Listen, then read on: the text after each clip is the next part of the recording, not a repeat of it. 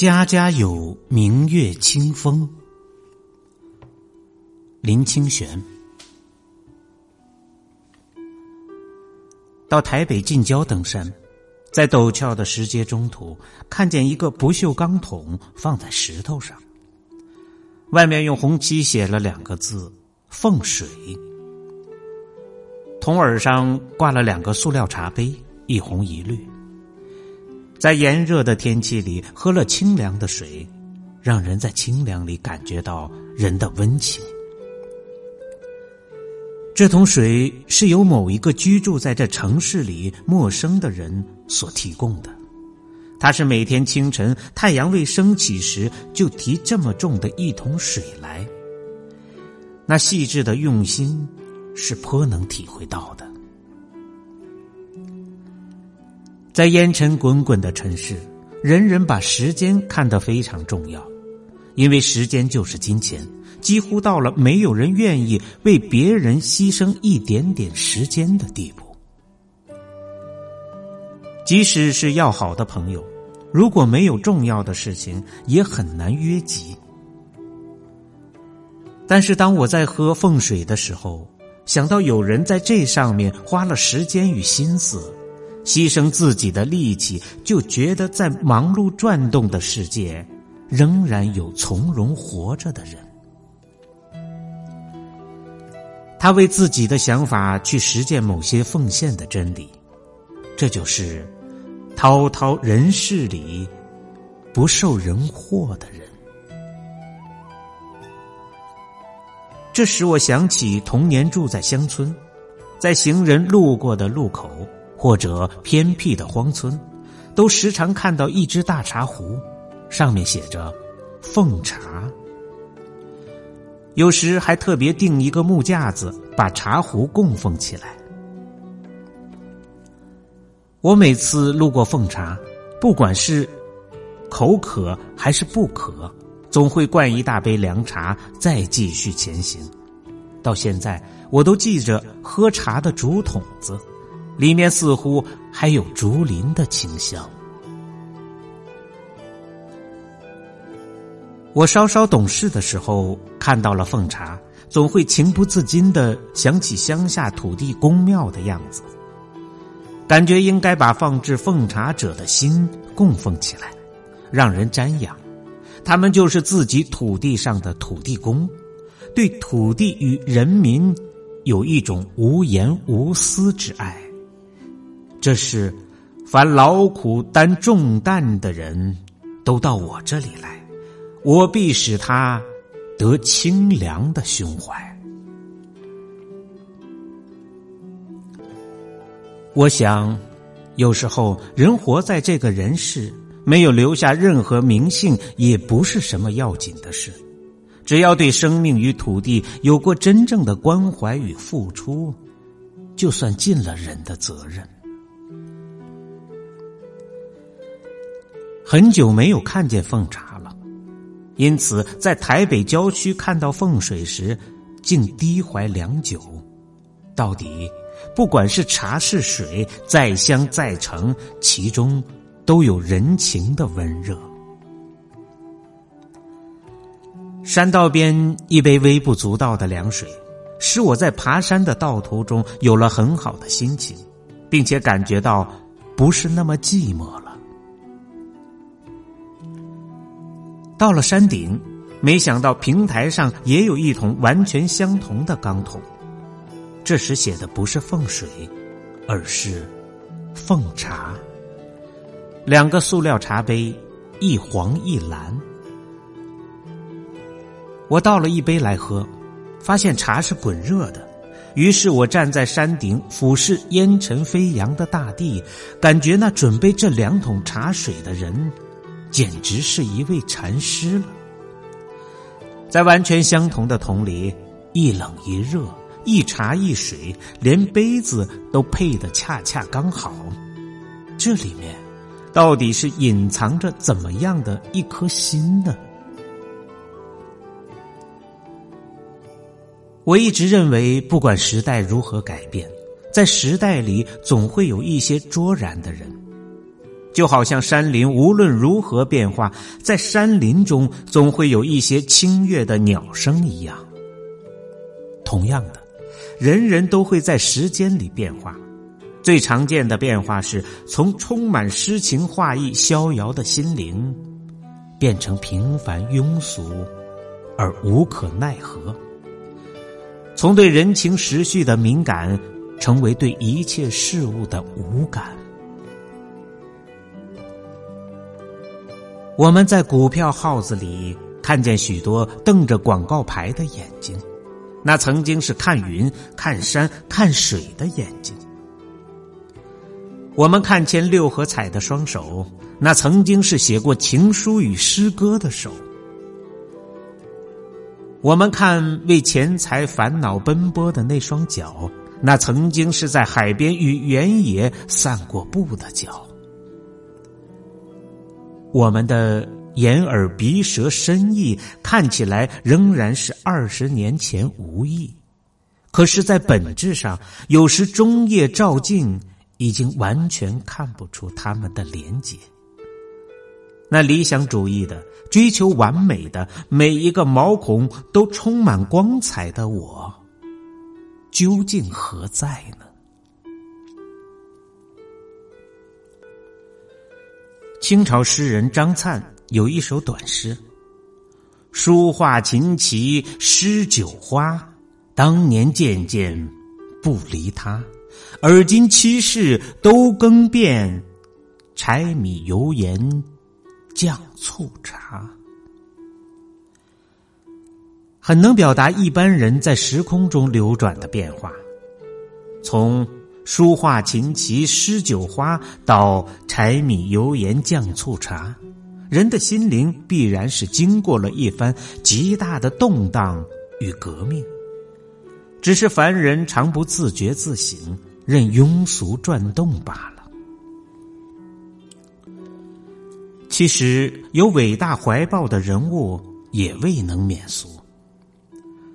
梁启超有一首《水调歌头》，我特别喜欢，其后半却是：“千金剑，万言策，两蹉跎，最终何必自语，醒后一滂沱。”不恨年华去也，只恐少年心事强伴为消磨。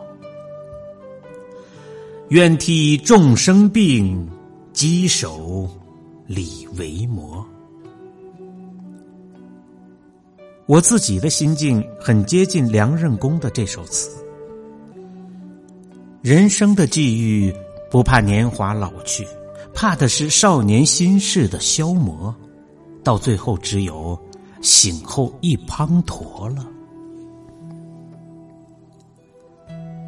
在人生道路上，大部分有为的青年都想为社会、为世界、为人类奉茶，只可惜到后来，大半的人都回到自己家里喝老人茶了。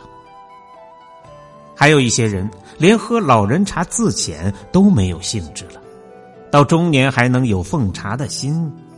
是非常难得的。有人问我，这个社会最缺的是什么东西？我认为最缺的是两种，一是从容，一是友情。这两种质量是大国民的质量，但由于我们缺少从容，因此很难见到。步履雍容、实践高远的人，因为缺少友情，则很难看见乾坤朗朗、情趣盎然的人。社会学家把社会分为青年社会、中年社会、老年社会。青年社会有的是热情，老年社会有的是从容。我们正好是中年社会，有的是务实。务实不是不好，但若没有从容的生活态度与友情的怀抱，务实到最后正好是柴米油盐酱醋茶，牺牲了书画琴棋诗酒花。一个彻底务实的人，其实是麻木的俗人；一个只知道名利实物的社会，则是僵化的庸俗社会。在《大珠禅师语录》里，记载了禅师与一位讲《华严经》做主的对话，可以让我们看见友情与从容的心是多么重要。做主问大珠慧海禅师：“禅师信无情是佛否？”大珠回答说：“不信。若无情是佛者，活人应不如死人；死驴死狗亦应胜于活人。经云：佛身者。”即法身也，从戒定慧生，从三明六通生，从一切善法生。若说无情是佛者，大德如今便死，应作佛去。这说明禅的心是有情，而不是无知无感的。用到我们实际的人生也是如此。一个有情的人，虽不能如无情者用那么多的时间来经营实力，可是一个人如果随着冷漠的环境而使自己的心也沉滞，则绝对不是人生之福。人生的幸福，在很多时候是得自于看起来无甚意义的事。例如，某些对情爱与知友的缅怀；例如，有人突然给了我们一杯清茶；例如，在小路上突然听见了冰果店里传来一段喜欢的乐曲；例如，在书上读到了一首动人的诗歌；例如，听见桑田蒲上的老妇说了一段充满启示的话语；例如，偶然看见一朵醋浆花的开放。总的来说，人生的幸福来自于自我心扉的突然洞开，有如在阴云中间突然阳光显露，彩虹当空。这些看来平淡无奇的东西，是在一株草中看见了琼楼玉宇，是由于心中有一座有情的宝殿。心扉的突然洞开，是来自于从容，来自于友情。生命的整个过程是连续而没有断灭的，因而年纪的增长等于是生活数据的积累。到了中年的人，往往生活就纠结成一团乱麻了。许多人畏惧这样的乱麻，就拿黄金酒色来压制。企图用物质的追求来麻醉精神的僵滞，以至于心灵的安宁和融，都展现成为物质的累积。其实可以不必如此，如果能有较从容的心情，较有情的胸襟，则能把乱麻的线路抽出。理清，看清我们是如何失落了青年时代对理想的追求，看清我们是在什么动机里开始物质权位的奔逐，然后想一想，什么是我要的幸福呢？我最初所想望的幸福是什么？我波动的心为何不再震荡了呢？我是怎么样？落入现在这个古井呢？我时常想起台湾光复初期的童年时代，那时社会普遍的贫穷，可是大部分人都有丰富的人情，人与人间充满了关怀，人情义理也不曾被贫苦生活所媚却。乡间小路的奉茶，正是人情义理最好的象征。记得我的父亲常挂在嘴上的一句话是：“人活着，要像个人。当时我不懂这句话的含义，现在才算比较了解其中的玄机。人即使生活条件只能像动物那样，人也不应该活得如动物，失去人的友情、从容、温柔与尊严。在中国历代的忧患悲苦之中，中国人之所以没有失去特质。实在是来自这个简单的意念：人活着要像个人。人的贫穷不是来自生活的困顿，而是来自在贫穷生活中失去人的尊严；人的富有也不是来自财富的累积，而是来自于富裕生活里不失去人的友情。人的富有，实则是人心灵中某些高贵特质的展现。家家都有清风明月，失去了清风明月，才是最可悲的。喝过了热乎乎的凤茶，我信步走入林间，看到在落叶层缝中有许多美丽的褐色叶片，捡拾起来一看。原来是鹤蝶的双翼因死亡而落失在叶中。看到蝴蝶的翼片与落叶交杂，感觉到蝴蝶结束了一季的生命，其实与树叶无异。尘归尘，土归土，有一天都要在世界里随风逝去。人的身体与蝴蝶的双翼又有什么两样呢？如果在活着的时候不能自由飞翔，展现这片赤诚的身心，让我们成为宇宙众生迈向幸福的阶梯，反而成为庸俗人类物质化的踏板，则人生就失去其意义，空到人间一回了。